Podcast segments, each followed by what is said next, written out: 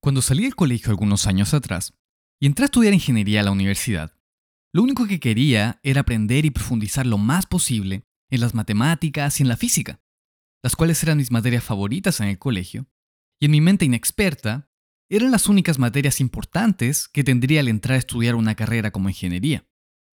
Sin embargo, al poco andar, me di cuenta que si bien tenía mucha matemática y mucha física, tenía muchos otros cursos como biología, ética, inglés y economía, entre otros.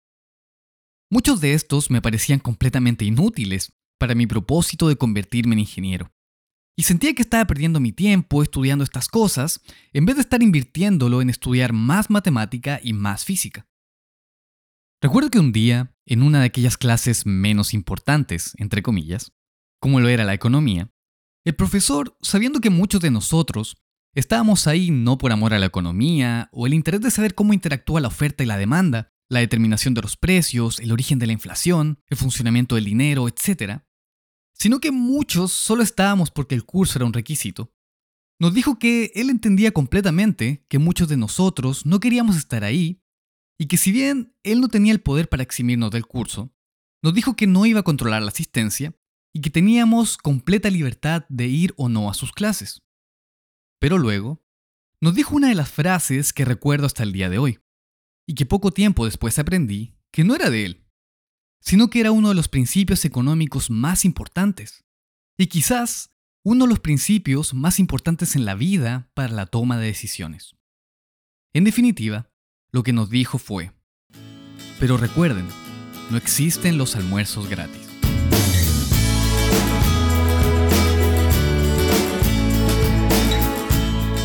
Hola a todos, mi nombre es Saúl Angarica y les doy la bienvenida a un nuevo episodio de Algo para Reflexionar el podcast para jóvenes y jóvenes adultos de IDAM. ¿A qué se refería con esto? Imaginemos que son las 3 de la tarde de un caluroso día de verano, y hemos tenido una ardua mañana de trabajo o de estudio, y no hemos comido nada en todo el día.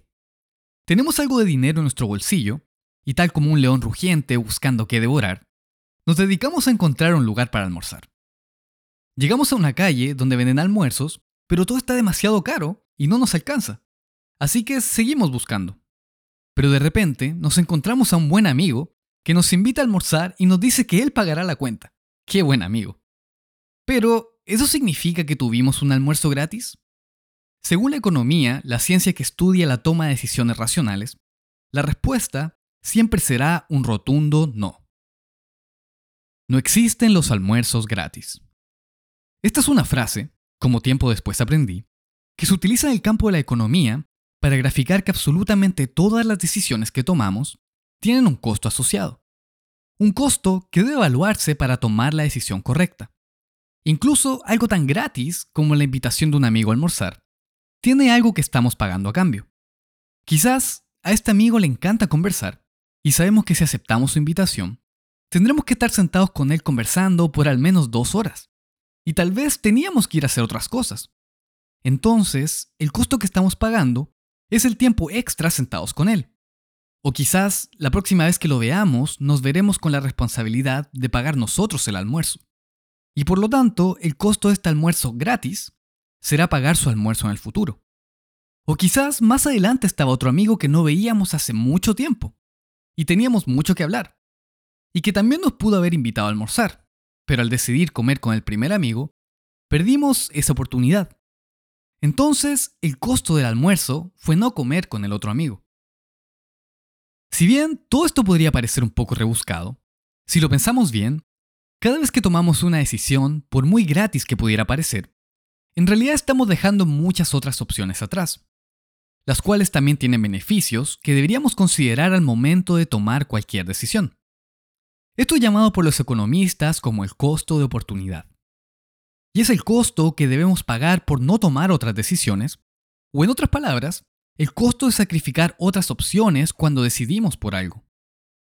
Según esta ciencia, cualquier persona racional debería siempre tomar la decisión con un menor costo de oportunidad, es decir, la decisión con la que perdemos menos o equivalentemente con la que ganamos más al final del día. Así, el costo de oportunidad de no ir a la clase de economía era perder el conocimiento que nos iba a impartir el profesor. y por muy poco que nos interesara la materia, tendría como consecuencia tener malas notas en las pruebas. Pero por otro lado, el costo de oportunidad de ir a sus clases o lo que debíamos sacrificar para aprender economía era tener menos tiempo para estudiar otras materias, como matemática y física, y quizás tener peores notas en esas materias. Al fin de cuentas, teníamos que decidir basándonos en qué era lo que valorábamos más. Ahora, apliquemos este método y analicemos como lo haría un economista, de la manera más racional posible, la pregunta más importante que nos podríamos hacer. ¿Por qué estamos en la iglesia? Después de todo, esta decisión deberíamos tomarla usando nuestra racionalidad, como dice Romanos 12, versículo 1, donde se menciona que seguir a Dios es un culto racional. Como finalmente aprendí en la clase de economía, que por si tenían la duda, terminé yendo a todas las clases, para responder esta pregunta tenemos que hacernos dos preguntas fundamentales primero. Número uno, ¿qué estamos perdiendo al estar en la iglesia? Y número dos, ¿qué hubiéramos perdido al no estar? ¿O qué nos perderíamos si algún día nos salimos de la iglesia? En el caso de la primera pregunta, es muy probable que estemos sacrificando ser parte de los populares en nuestro colegio, universidad o trabajo. Después de todo, no somos los atrevidos, entre comillas, que nos atrevemos a probar de todo, o los que andamos con muchas mujeres o muchos hombres. Y probablemente nos perdemos la mayoría de las juntas, ya que casi siempre son en viernes en la noche o en sábado. Es probable que también estemos dejando de lado parte de nuestra familia física, ya que al siempre perdernos las pocas actividades en que toda la familia se reúne, como Navidad, naturalmente nos van dejando de lado. También es posible que estemos perdiendo algo que nos gusta hacer. Quizás un hobby como jugar fútbol en una liga, ir a competencias de karate, o ir a ciertos eventos que, como sabemos, casi siempre son en sábado. O para los más grandes, quizás hemos renunciado, hemos rechazado o nos han despedido de excelentes trabajos por no poder trabajar en sábado renunciando así a un excelente salario. También dejando de lado un momento las bendiciones de Dios debido a su obediencia. Estamos renunciando a mucho dinero.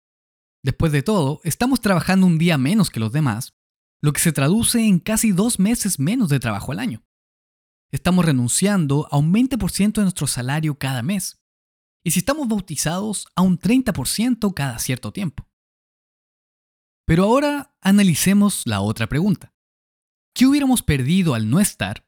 ¿O qué nos perderíamos si algún día nos salimos de la iglesia? Primero que todo, al pertenecer a la iglesia, Dios compensa con creces la familia o amigos que hayamos dejado afuera por obedecerle. Creo que no es muy difícil darnos cuenta que Dios nos provee de muchos amigos de verdad, con lazos profundos que nos quieren no porque seamos los más atrevidos o porque seamos los más populares, sino amigos que comparten nuestros mismos valores y están en la misma lucha con nosotros.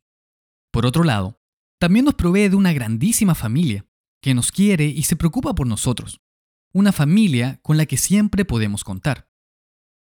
Ahora, si consideramos el sábado, quizás es verdad que estamos dejando de lado ciertas oportunidades o ciertos trabajos, pero estamos ganando un tiempo invaluable para enfocarnos en las cosas realmente importantes, ya que es el día en donde podemos recibir importante instrucción acerca de Dios y su plan. Y de paso, es una oportunidad para detenernos y pasar más tiempo con nuestra familia y amigos. Además, en un mundo tan acelerado como el nuestro, es una de las pocas oportunidades dentro de la semana que tenemos para descansar.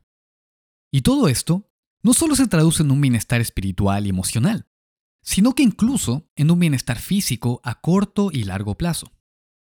De hecho, en el año 2005, el National Geographic publicó los resultados de una larga investigación en donde lograron identificar ciertas poblaciones a lo largo de todo el mundo que notoriamente vivían más tiempo, tenían menos enfermedades mortales y vivían más años de vida saludable.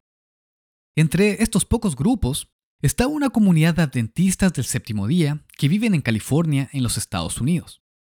Este grupo de adventistas, que no están aislados del resto de la población ni mucho menos, no siguen dietas estrictas, más allá de que algunos sí respetan las leyes de los alimentos, ni comen solo comida 100% natural. Viven vidas más saludables y en promedio viven entre 4 y 10 años más que los demás habitantes de California. ¿Y cuál fue el gran factor diferenciador que los investigadores pudieron encontrar entre estos adventistas y el resto de la población? Que ellos guardaban el sábado. Y con ello se traían consigo todos los beneficios ya mencionados, incluso cuando no lo entienden a su cabalidad. Aquí, las palabras de Jesucristo, que dijo en Marcos 2, versículo 27, vienen a la mente. El día sábado fue hecho por causa del hombre, o para el hombre, como dicen otras traducciones, y no el hombre por causa del sábado. Por otro lado, cada vez que diezmamos y ofrendamos, estamos devolviendo a Dios una pequeña parte de lo que Dios nos da y provee cada día. Ahora, con lo que está ocurriendo en Ucrania, y cómo esto producía una escasez de alimentos y subida de precios a nivel mundial, creo que esto ha abierto nuestros ojos, o ciertamente abrió los míos, de toda la cadena de eventos que tienen que funcionar casi a la perfección para que un kilo de harina o un litro de aceite llegue a nuestro supermercado más cercano y luego a nuestras mesas. Y es sorprendente cómo un conflicto literalmente al otro lado del mundo y completamente fuera de nuestro control puede poner en duda que esto siga ocurriendo, tengamos o no el suficiente dinero. Sin embargo, aunque pudiera parecer ilógico, Dios nos promete que si lo obedecemos y guardamos nuestros diezmos y ofrendas, Él hará que nunca nos falte este alimento. Él hará que menos se transforme en más. Como dice en Malaquías 3, versículo 10. Trae todos los diezmos al alfolí, y hay alimento en mi casa, y probadme ahora en esto. Dice el Eterno de los ejércitos si no os abriré las ventanas de los cielos y derramaré sobre vosotros bendición hasta que sobreabunde. Hay tantos eventos fuera de nuestro control que pueden cambiar de un día a otro, pero estando en la iglesia y guardando fielmente las leyes de Dios, podemos tener la seguridad de que al final del día Dios proveerá. ¿Qué mejor seguro de vida podríamos desear? Finalmente, lo más importante que podríamos perder, si es que algún día nos salimos de la iglesia, es vivir una vida con un propósito. Y este propósito es formar parte de la familia de Dios como primicias y heredar ni más ni menos que la vida eterna. Esto, por sí solo, incluso no teniendo ninguno de los otros beneficios y bendiciones físicas de obedecer a Dios, ya es suficientemente grande como para dejar todo lo demás de lado. Pero aún así, Dios en su misericordia nos da todo lo demás. Jesucristo resumió todo esto en Lucas 18, versículo 29, cuando dijo, De cierto os digo, que no hay nadie que haya dejado casa, o padres, o hermanos, o mujer, o hijos por el reino de Dios, que no haya de recibir mucho más en este tiempo, y en el siglo venidero, la vida eterna. Ahora, es verdad que la decisión de pertenecer o no, o de permanecer o no en la iglesia, requiere mucho de nuestra racionalidad pero también requiere de fe. Al final de cuentas, Dios quiere que desarrollemos la fe, y si pudiéramos palpar todas las bendiciones que Dios nos promete por su obediencia aquí y ahora, no necesitaríamos de fe para seguirle. Pero déjenme plantearles una apuesta. Una apuesta que requiere tan solo un mínimo de fe para tomar la decisión definitiva. Me refiero a la denominada apuesta de Pascal.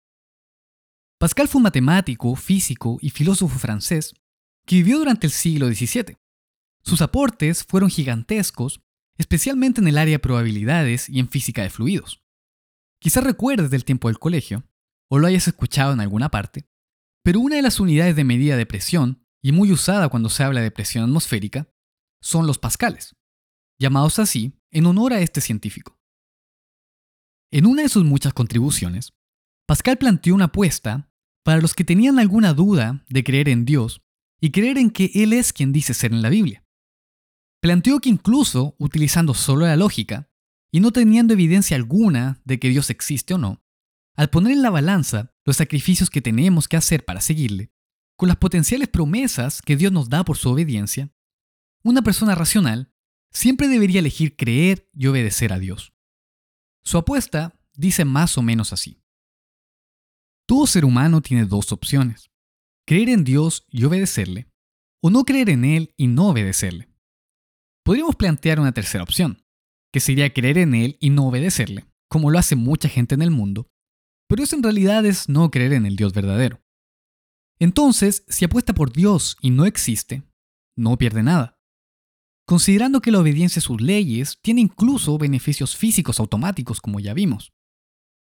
Si apuesta porque no existe y realmente no existe, no gana nada. Pero si el Dios Todopoderoso existe y apostó por él, lo gana todo. Y si no apostó por él, lo pierde todo. Por lo tanto, apueste por él sin dudar. En otras palabras, si apostamos por Dios, tenemos mucho que ganar. Y si no apostamos por él, mucho que perder. Entonces, ¿por qué estamos en la iglesia y por qué deberíamos permanecer? Porque por mucho, es la mejor alternativa que podríamos tomar. Y el costo de oportunidad o lo que podríamos perder al no permanecer es tan alto que si nos consideramos una persona racional, no hay realmente otra alternativa. Y aunque es verdad que nunca existe un almuerzo gratis, hay decisiones como estas en las que el almuerzo sale muy, pero muy barato. Y esto es algo para reflexionar.